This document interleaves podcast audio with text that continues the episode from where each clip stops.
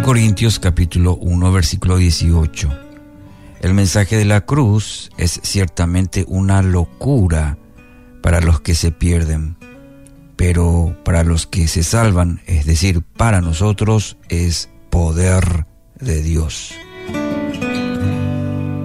Cuando intentamos someter las declaraciones de Dios a los probados procesos de un razonamiento cuidadoso, prolijo, el resultado por lo general es la incredulidad. Sus afirmaciones no, no se ajustan a la lógica ni a la evidencia que tenemos delante de nosotros, seguros en la convicción de que nuestras conclusiones se resisten al más riguroso análisis, nos aferramos a nuestra actitud de escepticismo frente a la palabra que Él había hablado. Otras personas, sin embargo, al escuchar exactamente la, misma palabra, demuestran un entusiasmo, entusiasmo contagioso. No dudan en proclamar que el solo hecho de que Dios haya declarado algo constituye suficiente evidencia para ellos de la confiabilidad de esa declaración. La consecuencia es que en sus vidas comienza a obrar el poder de Dios, mientras que en nuestra vida se produce un estancamiento espiritual que sofoca toda nuestra pasión por el Señor. El apóstol Pablo identifica estas diferentes reacciones que encontramos en este pasaje de 1 Corintios 1.18. Para algunos, pensar en un Dios que sacrifica a su Hijo en, una cruz para redimir a la humanidad resulta tan ridículo que despierta en ellos la burla. Otros, sin embargo, encuentran en este hecho la respuesta a los anhelos más profundo profundos de su ser y se entregan con gozo a la nueva vida que se les ofrece en Cristo Jesús. ¿Dónde radica la diferencia? ¿Dónde radica la diferencia entre una persona y la otra? La declaración del Señor es exactamente la misma, pero las, las respuestas son radicalmente distintas. El autor de Hebreos identifica con singular claridad la raíz del problema en Hebreos 4.2. En esta versión dice, a nosotros se nos ha anunciado las buenas nuevas, como también a ellos. Pero la palabra que ellos oyeron no les, pro, no les aprovechó por no ir acompañada por la fe en los que la oyeron. El ingrediente faltante, ¿cuál es? Según el texto de Hebreos 4.2, es la fe, es la fe, esa disposición a creer en lugar de examinar.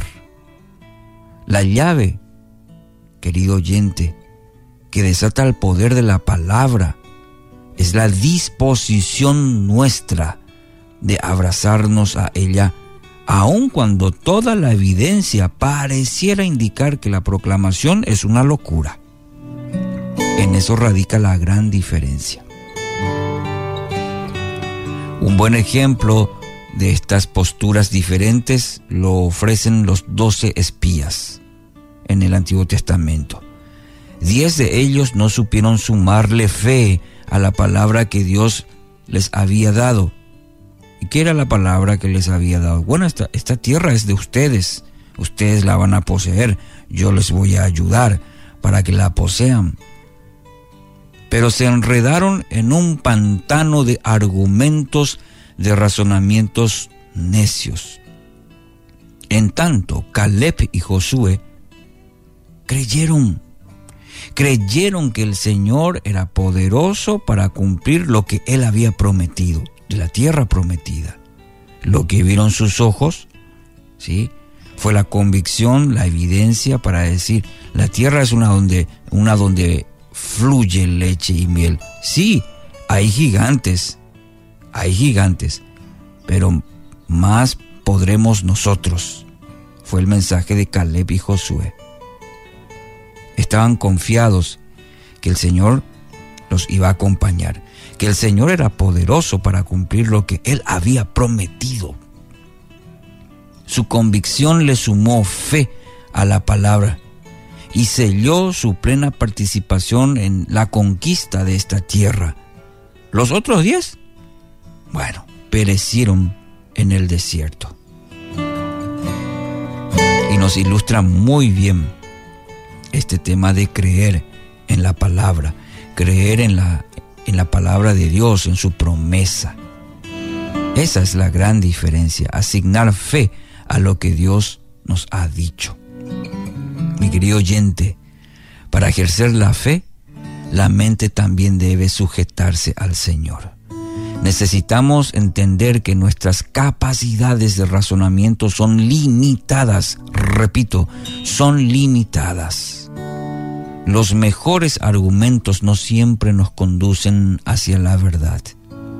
En algún momento debemos aquietar nuestra mente y animarnos a decir desde lo más profundo, si tú lo dices, Señor, yo lo creo. ¿Puede decir amén? A.W. Tozer dijo una vez, se ha hallado Dios veraz, aunque todo hombre sea hallado mentiroso. Es la declaración de fe más genuina.